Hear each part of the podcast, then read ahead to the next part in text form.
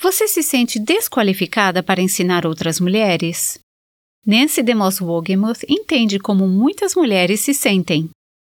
Eu já desperdicei muito tempo da minha vida, já fiz muitas escolhas erradas e falhei em tantos outros aspectos.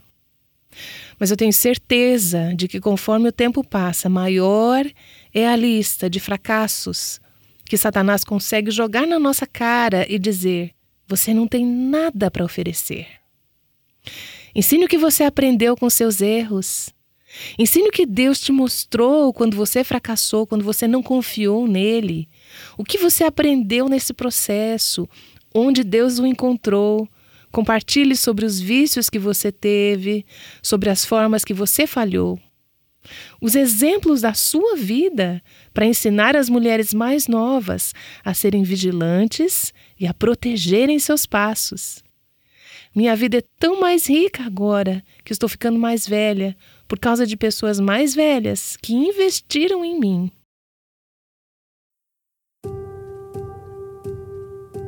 Este é o Aviva Nossos Corações com Nancy DeMoss Wogemuth na voz de Renata Santos. Nancy é autora de Mulheres Atraentes Adornadas por Cristo, vivendo a beleza do Evangelho juntas. Hoje temos boas novas para pessoas imperfeitas. À medida que Nancy continua a série chamada O Belo Design de Deus para as Mulheres, vivendo Tito 2, versos 1 a 5. Você será encorajada a se envolver em relacionamentos de mentoria. E no final do programa, Nancy vai falar sobre uma mulher que tem desempenhado esse papel na vida dela nos últimos anos.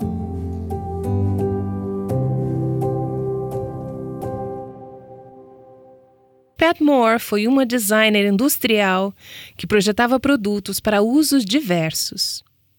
Um dia, aos 26 anos, ela se deu conta de que muitos produtos que estavam sendo usados em nossa cultura não eram adequados ou não estavam funcionando bem para as pessoas mais velhas por razões diversas. Então, aos 26 anos, Pat Moore decidiu sair em busca de descobrir como a vida realmente era para os idosos. Foi assim que ela organizou um experimento fascinante. Ao longo de três anos, Pat Moore viajou por todos os Estados Unidos e Canadá, visitando 116 cidades, disfarçada de uma senhora indefesa de 85 anos. Ela usou maquiagem profissional, uma peruca de fios grisalhos e óculos especiais que deixavam sua visão embaçada. Ela fez uso de vários recursos. Ela usou um colete especial que fazia seu corpo se mover mais lentamente e outros equipamentos que a faziam se sentir e agir e se comportar de forma que parecesse idosa. Ela queria ver que tipo de resposta e reações receberia das pessoas. Eu vi fotos dela nesse traje e, de fato, era inacreditável que fosse uma mulher de 26 anos. Em 1984, após três anos desse experimento, Pat Moore escreveu um livro chamado Disguised Disfarçada, numa tradução livre. É um relato em primeira mão do que ela vivenciou durante aqueles anos. Ela conta como outros idosos, em geral, a tratavam com gentileza, enquanto as pessoas mais jovens eram frequentemente duras com ela. Em determinado momento, ela foi assaltada por um grupo de adolescentes de 13 anos. Ela foi brutalmente agredida a ponto de sofrer uma lesão grave em suas costas que acabou se tornando permanente. Ela usa o termo desprezo social para descrever como muitos jovens a tratavam como uma mulher mais velha. O que você vai encontrar nas Escrituras referente ao lidar com as pessoas mais velhas nunca poderia ser caracterizada como desprezo social. Nada poderia estar mais longe da maneira como Deus vê as pessoas mais velhas. Ao contrário desse desprezo social, no capítulo 2 de Tito, veremos que as pessoas mais velhas, os crentes de mais idade, desempenham um papel vital na igreja e no avanço do reino de Deus. gostaria de recapitular algo que comentamos nos capítulos anteriores dessa série. Espero que, através dessa série, que vai continuar por algumas semanas, você esteja lendo conosco o livro de Tito. Espero que você esteja dedicando um tempo do seu dia durante esses 30 dias para ler. Lembra-se do nosso desafio de 30 dias? Para ler, para meditar nele, para permitir que Deus fale com você através dele, para que assim você possa ter uma ideia de como estes poucos versículos de Tito 2, nos quais vamos passar a maior parte do nosso tempo, se encaixam no restante do livro. Muito bem. Vimos que no capítulo 1, o apóstolo Paulo se dirige aos líderes espirituais, os anciãos. Esses líderes devem viver vidas piedosas, porque é isso que os qualifica. Eles não podem ser líderes espirituais na igreja, ou não deveriam ser, se suas vidas não forem exemplares, suas vidas e a das suas famílias. Sua função e responsabilidade é ensinar a sã doutrina e corrigir aqueles que não o fazem, para que a congregação possa ser protegida de coisas que não se adequam à sã doutrina. Em seguida, no capítulo 2, encontramos uma ênfase nos membros da igreja, os seguidores, aqueles que não são necessariamente os líderes vemos que eles devem viver de forma consistente com a sã doutrina. Vemos a influência e o impacto que nossas vidas têm sobre os outros. Quer sejamos homens ou mulheres, jovens ou velhos, independentemente de posição ou momento de vida, devemos viver vidas que estejam de acordo com a sã doutrina. Nossas vidas devem exercer influência e elas de fato influenciam para melhor ou para pior outras pessoas. Paulo diz no capítulo 2, versículo 1, diz assim: Você, Tito, porém, fale o que está de acordo com a sã doutrina. Mais uma vez, isso significa não apenas a sã doutrina em si, mas como ela se aplica à vida. É a palavra de Deus que produz vidas agradáveis ao Senhor. Então ele continua no versículo 2 e diz: Homens mais velhos, isto é o que está de acordo com a sã doutrina. Isto é a aplicação da sã doutrina. Essa é a aparência dela quando você começa a dar mais detalhes.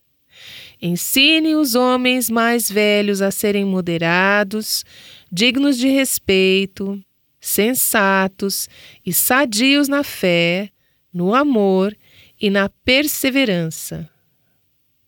Em seguida, no versículo 3, esta é a essência da sã doutrina para as mulheres mais velhas. Semelhantemente, ensine as mulheres mais velhas a serem reverentes na sua maneira de viver, a não serem caluniadoras, nem escravizadas a muito vinho, mas a serem capazes de ensinar o que é bom. Agora, aqui está o que a sã doutrina representa para as mulheres jovens. Assim poderão orientar as mulheres mais jovens a amarem seus maridos e seus filhos, a serem prudentes e puras, a estarem ocupadas em casa, e a serem bondosas e sujeitas a seus próprios maridos, a fim de que a palavra de Deus não seja difamada. No versículo 6, diz assim: Da mesma maneira, encoraje os jovens a serem prudentes. Essa é a aparência da sã doutrina para homens mais jovens. Em seguida, ele passa a falar com os escravos ou servos e dá continuidade ao texto. Vou parar por aqui, porque esse é o parágrafo sobre o qual vamos nos debruçar durante esta série. Primeiro, observe que Paulo dá uma direção específica e distinta a homens e mulheres, diferente para homens e mulheres. Acredito ser dessa forma porque homens e mulheres possuem tentações, propensões e inclinações diferentes no que diz respeito a cair em pecado. Todos nós precisamos de uma sã doutrina. mas a forma como ela se aplica em nossas vidas e o modo como ela precisa ser enfatizada para cada um de nós pode ser diferente. Paulo faz distinção entre os mais jovens e os mais velhos, porque em diferentes períodos da vida existem tentações diferentes, formas diferentes pelas quais precisamos ser lembrados a aplicar essa doutrina pessoas em diferentes posições socioeconômicas, pessoas em funções diferentes e com responsabilidades diferentes, líderes e seguidores. Paulo faz essa distinção porque a aplicação da sã doutrina apresenta implicações práticas para cada um desses grupos. Observe também que nesse parágrafo que acabamos de ler não existem exceções. Todos se enquadram em alguma dessas categorias. Ou você é homem ou mulher, jovem ou velho. O fato de você ser homem ou mulher é bem mais claro em relação a se você é jovem ou velho, mas isso aqui engloba todos. Paulo engloba os líderes, Paulo engloba os seguidores. Ele está dizendo que a doutrina se aplica a todos. Não são apenas os pastores que devem conhecer a doutrina e vivê-la. Não é apenas um grupo de cristãos maduros que devem conhecer e viver a doutrina. Ele está dizendo que existem implicações doutrinárias que qualquer pessoa, em qualquer fase e posição da vida, precisa seguir. Note que ele começa com os homens mais velhos, depois passa a tratar as mulheres mais velhas, e ele começa primeiro com as pessoas mais velhas, e é assim que vamos fazer nesta série. Depois ele se dirige às mulheres mais jovens e depois aos homens mais jovens. Queremos manter essa mesma ordem. Então hoje eu gostaria de apresentar o conceito de crentes mais velhos. Na verdade, vamos considerar tanto as passagens direcionadas aos homens quanto aquelas direcionadas às mulheres, porque existem aplicações para todas nós como mulheres. Primeiro, eu gostaria de focar nessa questão das pessoas mais velhas na igreja. A igreja precisa e deveria ter tanto pessoas mais velhas quanto pessoas mais jovens. Para mim, é triste ver certas igrejas ou grupos cristãos se tornando tão homogêneos ao ponto de acomodar apenas um grupo de pessoas. É comum ouvir falar de igrejas que estão tentando alcançar a geração X ou a geração Y ou um grupo específico de pessoas. Recentemente eu estava numa igreja, uma igreja pequena, composta quase que exclusivamente de pessoas mais velhas. Pensei comigo, eles estão perdendo o que os mais jovens podem trazer para a vida dessa igreja. Por outro lado, existem igrejas que são quase exclusivamente de jovens de vinte e poucos anos, trinta e poucos anos, ou famílias jovens, ou profissionais novos e jovens solteiros.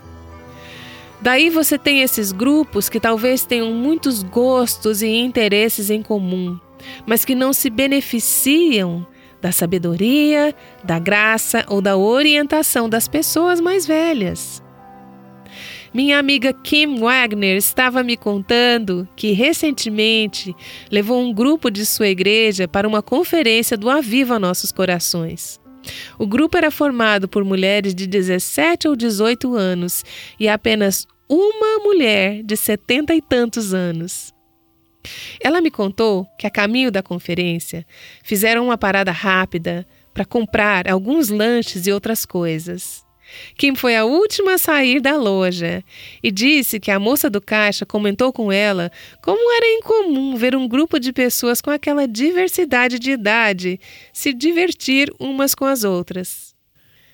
A Kim me disse que ficou muito feliz com isso, porque o sonho dela para sua igreja local, onde o marido dela é pastor, é que eles fossem uma família que tivessem o benefício e a bênção tanto dos mais jovens quanto dos mais velhos, e a representação de todas as fases da vida.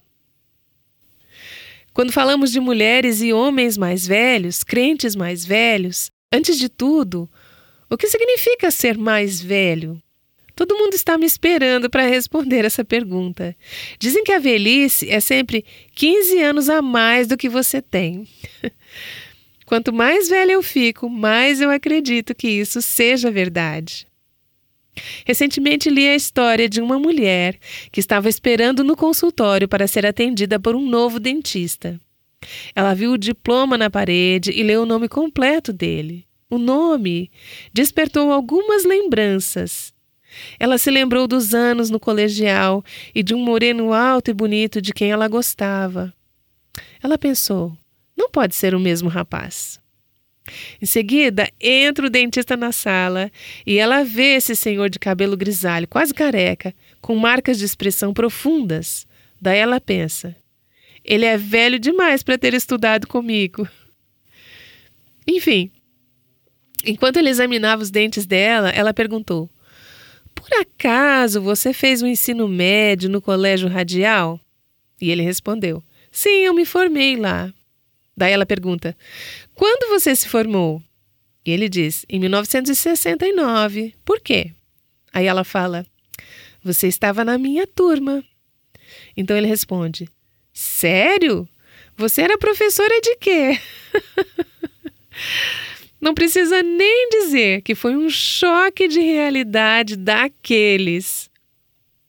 Os comentaristas geralmente concordam que as mulheres mais velhas nas escrituras são aquelas que já passaram da fase de criar seus filhos e agora estão na faixa dos 50 a 60 anos. Vamos falar mais sobre isso quando chegarmos no versículo direcionado especificamente às mulheres mais velhas. Talvez vocês saibam que a população mais velha do mundo, de forma geral, está crescendo num ritmo altíssimo. Em 2030, um em cada seis pessoas no mundo terá 60 anos ou mais. Nesse momento, a parcela da população com 60 anos ou mais aumentará de 1 bilhão em 2020 para 1 bilhão e 400 milhões. Até 2050, a população mundial de pessoas com 60 anos ou mais dobrará para 2,1 bilhões. O número de pessoas com 80 anos ou mais deverá triplicar entre 2020 e 2050, atingindo 426 milhões. Precisamos lidar com toda essa questão do envelhecimento, tanto com a forma como vemos nosso próprio envelhecimento, quanto com a forma como vemos o envelhecimento dos outros. Existem mulheres, neste momento, que estão lidando com questões de saúde, questões emocionais e questões da vida de forma geral dos seus pais idosos. Quando você olha para os seus pais, deve passar pela sua cabeça que um dia você vai ter a idade deles. Algumas de vocês já estão lá. As mulheres que nos acompanham estão em diferentes fases da vida. Há um tempo atrás eu recebi um e-mail de uma amiga. A gente estava conversando sobre toda essa coisa de envelhecer e ela me disse algo que acredito ser o que muitas mulheres devem sentir. Ela disse assim: A ideia de envelhecer me assusta e me aterroriza. E ela já tinha quase 50 anos. Acho que muitas mulheres se sentem do mesmo jeito. A ideia de envelhecer é assustadora e aterrorizante. Enquanto eu estudava essa passagem na semana passada, duas pessoas me enviaram artigos para meu e-mail com um intervalo de uma hora entre eles. Foi muito interessante observar que os dois artigos mencionavam essa fixação da nossa cultura em manter uma aparência jovial. O primeiro foi uma entrevista da AOL com uma mulher chamada Anne Creamer, que tem 51 anos e escreveu um livro chamado Going Grey, ficando grisalha, cujo subtítulo é O que eu aprendi sobre beleza, sexo, trabalho, maternidade, autenticidade e tudo mais que realmente importa. A entrevista foi chamada de Adeus à tintura de cabelo. Ela destacou que 65% das mulheres acima dos 40 anos pintam seus cabelos. Nessa entrevista, perguntaram para ela por que ela havia decidido abandonar o castanho tingido e assumir o cinza natural, e essa foi a sua resposta. Dois anos atrás, aos meus 49 anos, olhei para uma foto minha e pensei: A quem eu estou enganando? Minha aparência era tão artificial, meu cabelo tingido não estava enganando ninguém. Então, depois de 24 anos tingindo meu cabelo a cada três semanas, eu decidi descobrir a minha cor natural e parar de correr atrás do vento. Todos aqueles anos tingindo o cabelo somaram, ela fez os cálculos, 65 mil reais. Se eu tivesse investido esse dinheiro hoje, eu teria 300 mil reais, o suficiente para pagar uma faculdade particular para as minhas duas filhas. Bom, eu tenho orgulho de dizer que parei de correr atrás do vento lá pelos meus 35 anos, quando pensei o seguinte: sabe de uma coisa? Eu conquistei esse cabelo grisalho. Um dos dias mais felizes da minha vida foi quando eu joguei a minha tinta de cabelo fora. Mas esse é um problema para muitas mulheres hoje em dia. Com isso, eu não quero dizer que tingir o cabelo ou não seja uma questão espiritual. O meu ponto é que fazemos parte de uma cultura que se preocupa muito em manter uma aparência jovem. O outro artigo que me enviaram naquele espaço de uma hora foi da seção de moda e estilo do The New York Times, chamado Será que a Mummy Makeover é realmente necessária? Esse artigo abordava o que os cirurgiões plásticos chamam de cirurgia plástica pós-parto. Um cirurgião plástico disse: o grande trauma físico da gravidez, do parto e da amamentação provoca efeitos negativos profundos que fazem as mulheres perderem suas curvas pré-gravidez. Aquele artigo falava de diversos procedimentos e cirurgias destinados a reformar o corpo pós-parto. O artigo dizia que a cirurgia plástica pós-parto se torna interessante tanto como uma solução rápida para aquele sobrepeso teimoso do pós-gravidez, quanto como uma forma de controlar o envelhecimento em si. Bem, não importa quantas cirurgias você tenha feito ou vai fazer, você ainda vai envelhecer.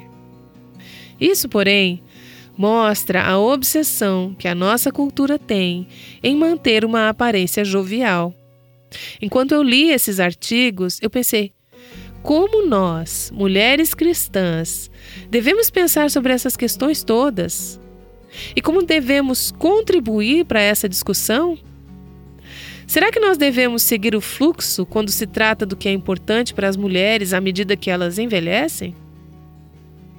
Quando chegarmos no capítulo 2 de Tito, onde vamos passar as próximas semanas, vamos ver o valor dos crentes mais velhos e como eles são fundamentais para a vida da igreja.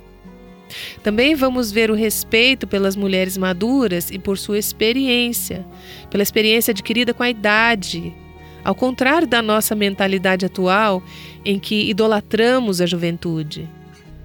Nós servimos os jovens e temos a tendência de descartar ou desconsiderar os mais velhos. O apóstolo Paulo não somente enfatiza a importância dos idosos e o valor que eles agregam à vida da igreja, mas também fala sobre o que deve ser importante para os mais velhos. Quais devem ser as suas prioridades, qual deve ser o seu foco e o que mais deve preocupá-los. Então, antes de nos aprofundarmos nos detalhes e nas características e qualidades que devem estar presentes nas mulheres mais velhas, eu gostaria de dizer algumas palavras para aquelas que estão na fase mais avançada da vida e depois para as que são jovens, a fim de facilitar nossa perspectiva sobre toda essa questão de idade e envelhecimento. Antes de tudo, algumas palavras para aquelas que são mais velhas e fica por sua conta decidir se você se encaixa aqui. Todas nós estamos envelhecendo, então, de certa forma, isso se aplica a todas nós. Primeiramente, maturidade cronológica, ou seja, envelhecer, fazer aniversário. A maturidade cronológica deve ser acompanhada de crescimento e maturidade espirituais. À medida que você envelhece em termos de idade, você deve amadurecer espiritualmente também, amadurecer na sua semelhança com Cristo.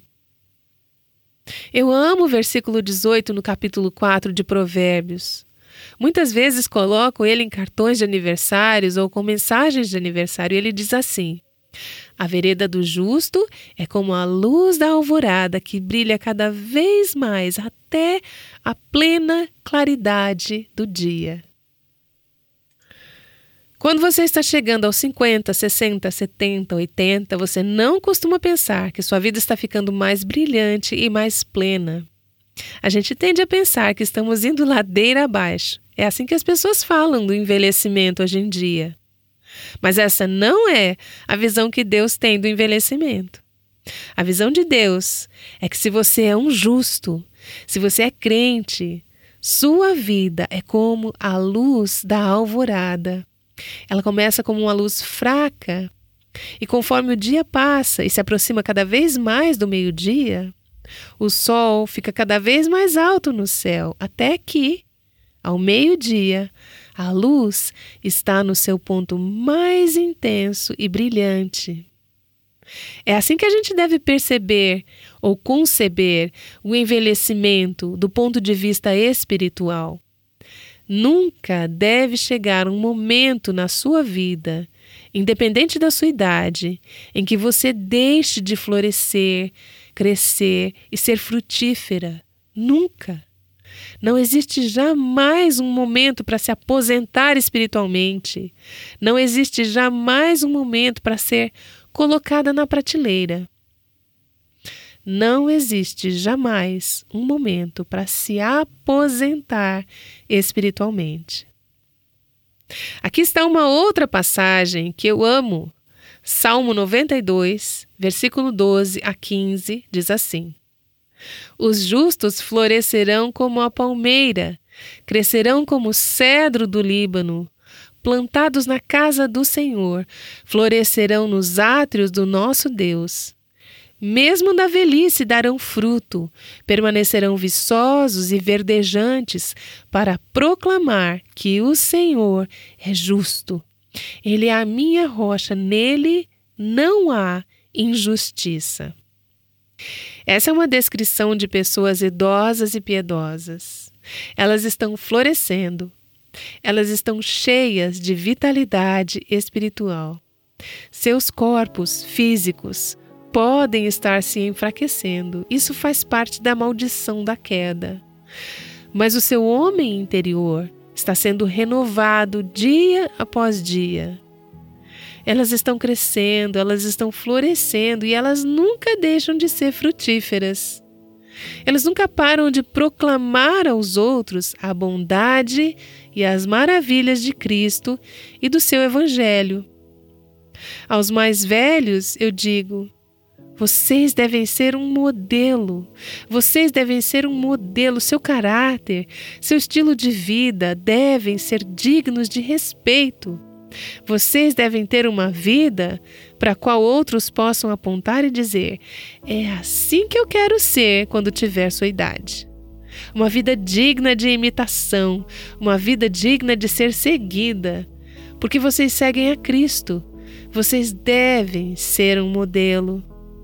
Mas existe outra questão aqui. Vocês também devem ser mentores. Não apenas um modelo, mas também mentores. Vocês precisam extrair das suas experiências de vida encorajamento, exortação e desafios para a vida dos mais jovens. Você pode até dizer: ah, eu já desperdicei muito tempo da minha vida, já fiz muitas escolhas erradas e falhei em tantos outros aspectos.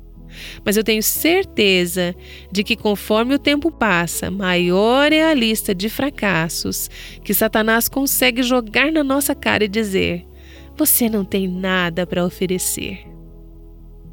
Ensine o que você aprendeu com seus erros. Ensine o que Deus te mostrou quando você fracassou, quando você não confiou nele. O que, que você aprendeu nesse processo? Onde Deus o encontrou. Compartilhe sobre os vícios que você teve, sobre as formas que você falhou. Use exemplos da sua vida para ensinar as mulheres mais novas a serem vigilantes e a protegerem seus passos. Minha vida é tão mais rica agora que estou ficando mais velha por causa de pessoas mais velhas que investiram em mim. Quero desafiar vocês, as pessoas mais velhas, a estarem dispostas a tomar a iniciativa de alcançar os mais jovens na comunidade de fé. Uma coisa que eu ouço sobre os mais velhos, sobre as mulheres mais velhas na igreja é: elas simplesmente não querem ser mentoras. Em seguida, é claro, ouço algumas pessoas mais velhas dizerem que os mais jovens não querem ser instruídos. Sabe de uma coisa? Quer você seja jovem ou mais velha, tome a iniciativa. Vá até as pessoas. Se você for mais velha, encontre uma mulher mais jovem. Você não precisa ter um PhD em teologia, você não precisa ter ido para o seminário, você não precisa ser uma exímia professora da Bíblia. Apenas abra a sua vida e abra a palavra de Deus. Caminhe com algumas dessas mulheres mais jovens e esteja disposta a compartilhar a sua vida com elas. Agora, apenas uma breve mensagem para aquelas que são mais jovens. Jó, capítulo 12, versículo 12 diz: A sabedoria se acha entre os idosos? A vida longa traz entendimento? Você pode ser jovem e sábia, mas existem alguns aspectos da sabedoria e do entendimento que você só adquire com experiência de vida. Lembre-se disso. E lembre também que Deus se importa com a forma como tratamos os crentes mais velhos. Eles devem ser tratados com honra e respeito. Levíticos 19, versículo 32 diz: Levantem-se na presença dos idosos, honrem aos anciãos, temam ao seu Deus. Eu sou o Senhor. A maneira como você trata as pessoas mais velhas é um indício da maneira como você trata o Senhor. Isso não significa que elas nunca vão estar erradas. Mas o apóstolo Paulo ensinou aos pastores Timóteo e Tito que, se essas pessoas mais velhas estiverem erradas, você deve instar com elas de forma humilde e respeitosa. Isso não significa que você não possa questionar o estilo de vida e as escolhas de uma pessoa mais velha. Mas Paulo diz a Timóteo, em 1 Timóteo 5, versículo 1, não repreenda asperamente o homem idoso, mas exorte-o como se ele fosse seu pai. Trate os jovens como a irmãos. Com isso, mulheres mais jovens, e todas nós somos mais jovens para alguém, e todas nós somos mais velhas para alguém. Mas mulheres mais jovens, sejam ensináveis, sejam humildes, Valorize a experiência de vida das mulheres mais velhas ao seu redor. Peça a opinião delas. Receba instrução e correção com humildade. Faça perguntas. Escute. Repito, eu aprendi demais me reunindo com pessoas mais velhas. Não faz muito tempo que fui visitar um amigo de longa data, que também foi meu pastor, Ray Ortland, e a sua esposa, a Anne. O Ray já está no céu agora. Pedi conselhos a eles, pedi a opinião deles, e fico tão feliz de ter feito isso, porque em questão de meses o Ray estava no céu e eu não teria outra chance. Mas durante aquele almoço, eles inundaram a minha vida. Derramamos algumas lágrimas. Teve compartilhamento de sabedoria, e eu ainda estou vivendo muito do rejuvenescimento, do encorajamento e da graça que recebi daquele casal mais velho quando almoçamos juntos. Faça perguntas, escute, aprenda, Aprenda com a vida delas. Aprenda observando. Aprenda ouvindo o que elas têm a dizer. Se você quer ser o tipo de mulher mais velha que traz glória para Deus, então aprenda com a vida de mulheres mais velhas que já percorreram esse caminho antes de você. Se você não está aprendendo com mulheres mais velhas, você está desperdiçando um recurso inestimável. Nancy DeMoss Wogemuth está nos lembrando disso e já já volta para orar com a gente. Nancy, como essa verdade bíblica impactou sua vida? Você já procurou uma mulher mais velha para te aconselhar? Sim, eu já procurei, sim. Várias mulheres exerceram esse papel de mulher mais velha na minha vida. E vou contar sobre uma delas. Alguns anos atrás, entrei em contato com a minha amiga Jane Ortland. Talvez você já tenha ouvido falar o nome dela. Ela é esposa de pastor, autora e palestrante. E ela já foi convidada aqui do Aviva Nossos Corações. Naquela época eu estava em um momento da minha vida em que sentia a necessidade de ter outra mulher me aconselhando em áreas específicas. Jane fez isso de forma tão preciosa através de ligações semanais durante vários meses. Orávamos juntas e ela intercedia por mim. Depois ela me ligava de novo para me dizer coisas que o Senhor colocava no coração dela durante a semana. Mais tarde, quando um certo homem chamado Robert Wolgemuth começou a entrar em contato comigo e começamos a considerar a possibilidade de um relacionamento, eu pensei na Jan. Jan e seu marido Ray conheciam Robert. Senti que a Jan poderia me aconselhar enquanto eu pensava na possibilidade de um casamento.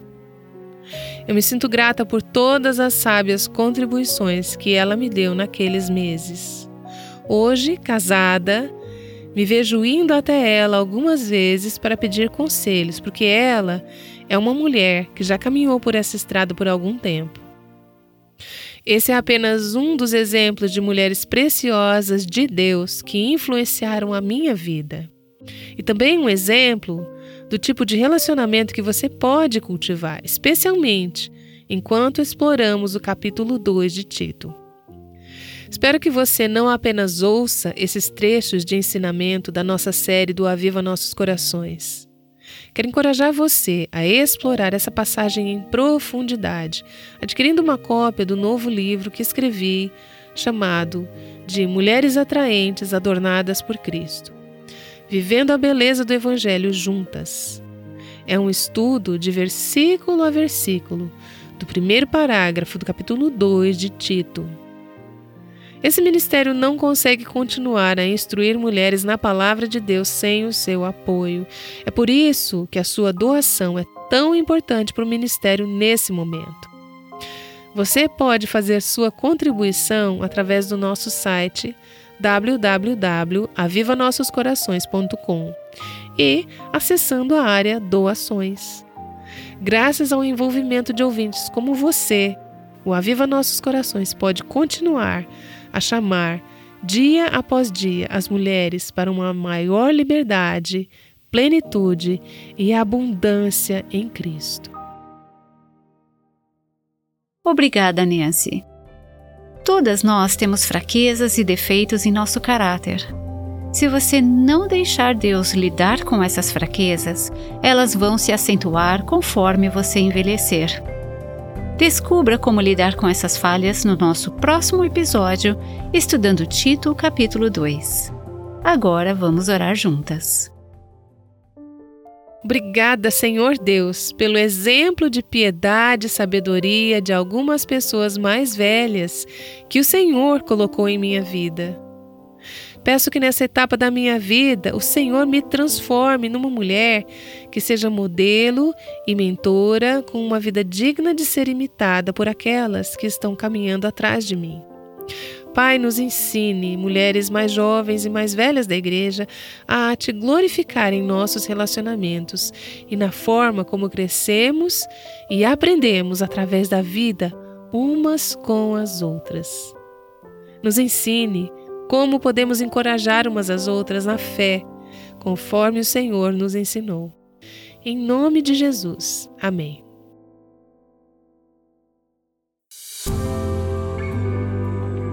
O Aviva Nossos Corações, com Nancy DeMoss Wogemuth, faz parte do Ministério Life Action.